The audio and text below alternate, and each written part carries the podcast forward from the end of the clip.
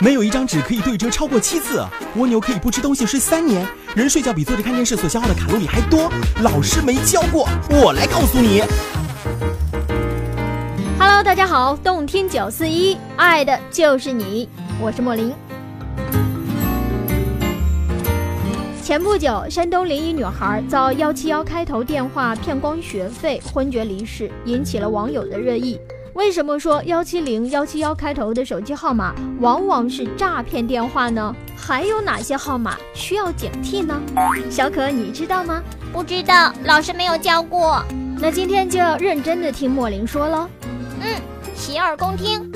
中国新闻网报道说，在收集的一百四十九万两千零三十四个恶意号码当中，幺零七号码段开头的就有十二万九千四百四十三个。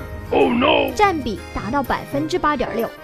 二零一六年开始，诈骗号码从幺七零号段转移到幺七幺号段，诈骗短信暴增，影响四百七十六万用户。可是为什么这么多呢？这是因为幺七零幺七幺号段实名非常难以落实，销售渠道大多是网络虚拟运营商，归属地可以自由选择，同时也规避了实名注册，难以确定嫌疑人的身份。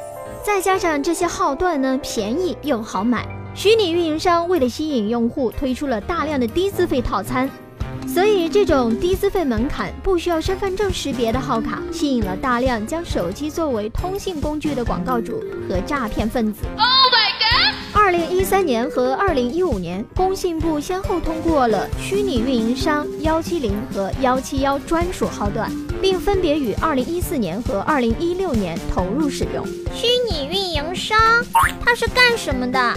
虚拟运营商就是电信批发商，他们一次性从传统运营商当中批发大量上网流量、语音通话分钟数、短信数，然后设计不同的资费套餐，再向用户发放。所以提醒大家，如果说遇到幺七零幺七幺号段的，不要轻易转账。仅仅是这些吗？当然还有了。如果说你接到号码显示为加八七加八九七加五八等开头的电话，并自称是公检法部门的工作人员，谎称事主医保卡透支、涉嫌洗钱案、电话欠费等等，要求事主配合调查并汇款，可以认定为。诈骗电话。那如果接到这样的电话，我该怎么做呢？最简单粗暴的办法就是拨打幺幺零进行咨询或者报警喽。当然，如果你有那闲心，你有那时间的话，也可以跟诈骗方调侃一下，发到网上，你就会变成网红喽。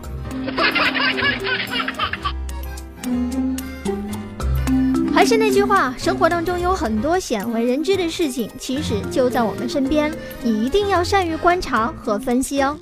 我是莫林，下个时段我们再见。